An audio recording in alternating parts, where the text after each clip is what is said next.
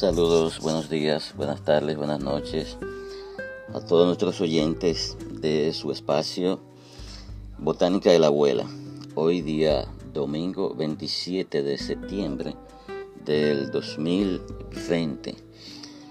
Lo prometido es deuda, pues hoy estamos iniciando la sección después de haber estado ausente de la otra plataforma, así que estaremos trabajando en esta plataforma, Botánica de la Abuela. Botánica de la Abuela es la sección de su podcast donde hablamos acerca de plantas medicinales que le pueden ayudar de manera alterna con sus medicamentos de laboratorio para combatir ciertas enfermedades. Eh, recuerden ustedes que hay ciertas enfermedades que sí se pueden eh, curar no el 100%, pero sí diríamos un 80, un 90 con medicamentos de laboratorio, mientras que hay otras enfermedades que lo que hace el medicamento de laboratorio es que mantiene eh, la enfermedad dormida y pues cada cierto tiempo la enfermedad tiene tiende a levantarse, pues por eso la persona tiene una recaída aunque esté tomando los medicamentos. Y pues tiene que ir donde el médico para que el médico le cambie el tipo de medicamento para ver si así mantiene en éxtasis la enfermedad. Pero de manera alterna, si utilizamos las plantas medicinales, pues podemos ayudar al cuerpo. Hay que recordarle a las personas que la medicina no cura absolutamente a nadie. El cuerpo es inteligente, el cuerpo tiene su sistema de defensa, el cuerpo se auto repara. Ese es esa es la confusión que la mayoría tienen. Creen que el médico le otorga un medicamento para curarle. No, el medicamento que el médico le da es para ayudar al cuerpo a auto repararse. Por eso es que mientras más químico contiene el medicamento, menos efectivo es el medicamento, porque el cuerpo terminará rechazando todo lo químico en lo que va procesando. Claro, lo químico, que es una droga, lo que hace que duerme la parte donde está la enfermedad pues no se siente, ya se mantiene en éxtasis la enfermedad, pero sí sigue ahí igualita y el cuerpo no está eliminando la enfermedad porque no está teniendo la ayuda necesaria para eso. porque hablamos de las plantas? Porque las plantas tienen todos los componentes que tiene el cuerpo del ser humano. Entonces, eso es totalmente compatible.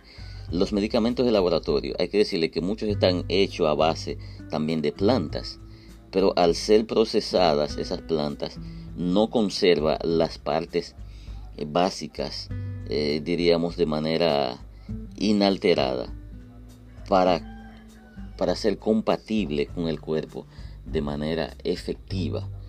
Eh, pues muchas veces los médicos dicen, pues hacer un té, hacer una infusión, hacer un jarabe natural, eso no sirve para nada. El que dice eso es un médico mediocre. El médico mediocre que lo único que hace es trabajar para laboratorio, laboratorios químicos, eh, pues es un médico que no respeta su profesión, no respeta a los pacientes y no respeta tampoco la raíz de la medicina, porque cuando alguien habla de una manera tan aberrante, eso no sirve para nada. Pero óigame, antes del medicamento químico, ¿qué es lo que se utilizaba? todos esos pacientes que le salvaron la vida, ¿con qué fue que le salvaron la vida? Entonces eso, mucha gente lo toman como algo, wow, los médicos dicen que eso no sirve. No, el médico que dice eso es un médico mediocre. Mediocre. Un médico que me dice eso, pues yo no lo visito para nada porque yo sé que ese médico no guarda lo que es el juramento hipocrático. Yo sé que si ese tiene que matarme con un medicamento para conseguir su ganancia, que el laboratorio eh, químico le otorga, pues me va, me va a dar ese medicamento aunque me mate, porque lo que él quiere es generar ganancia. O sea, un médico así, yo no le recomendaría a nadie que confíe en un médico que le diga, las plantas naturales, las plantas medicinales no sirven para nada. Es un médico que no merece ningún tipo de confianza. Entonces, hoy vamos a hablar de tres medicamentos sencillos Estamos hablando de cosas naturales. Y hay que advertirle, yo no le estoy mandando a nadie a hacer nada, simplemente le estoy hablando acerca de eso, no le estoy imponiendo nada, no le estoy diciendo que yo tengo la verdad, tal como he dicho en otra sección de podcast. Eh, la verdad es un espejo roto donde cada quien tenemos un fragmento. No existe la verdad per se, cada quien tiene su verdad. Y hay que entender también que tanto el medicamento de laboratorio como el medicamento natural a algunas personas le funciona y a otras personas no le va a funcionar, porque así es de compleja la vida, para que después no digan, ay, pero yo hice lo que dijo este hombre, no lo estoy mandando a hacer nada, simplemente le estoy diciendo, si usted entiende lo que le estoy diciendo, usted quiere probar, usted no quiere ser un papagayo y usted es una persona coherente con lo que vaya a hacer, entonces eh, usted lo puede hacer, pero no le estoy imponiendo absolutamente nada. El imponerle a la gente, eso lo hace la iglesia y la comunidad científica, que le dicen a la gente que ellos tienen la verdad y hay que aceptar lo que ellos digan. No, yo no digo eso. Hoy vamos a hablar de lo que es tres medicamentos sencillos para bajar la diabetes. ¿Ok?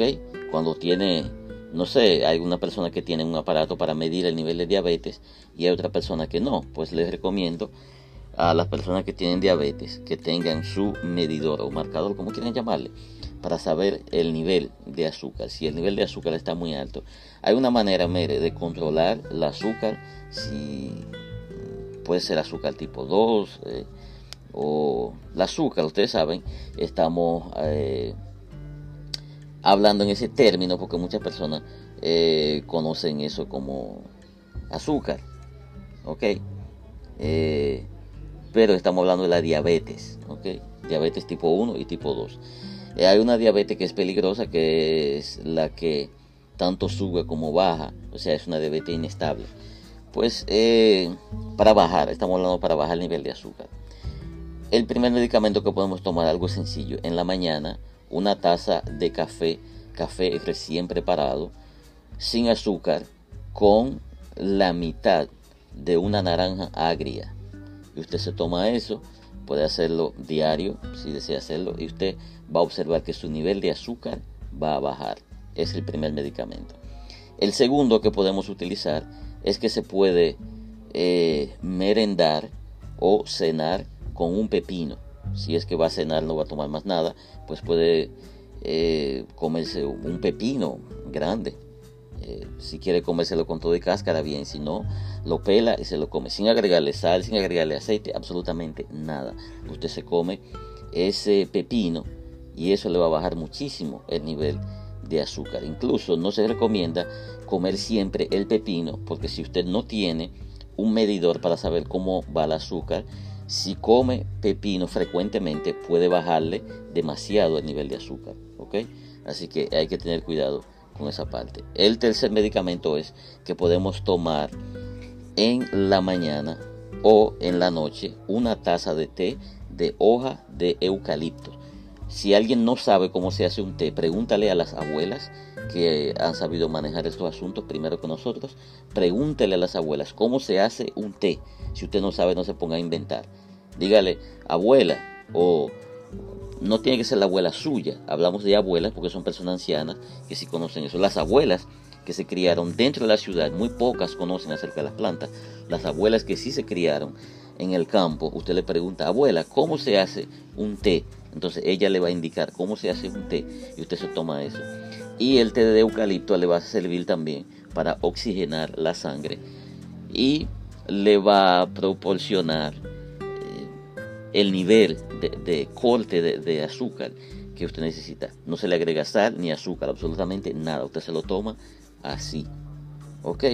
Así que esta ha sido después de la pausa de la otra plataforma, de nuestra ausencia. Esta ha sido nuestra primera sección de botánica de la abuela. Así que espérenos cada domingo con su sección botánica de la abuela. Ha sido más que un placer. Bye bye.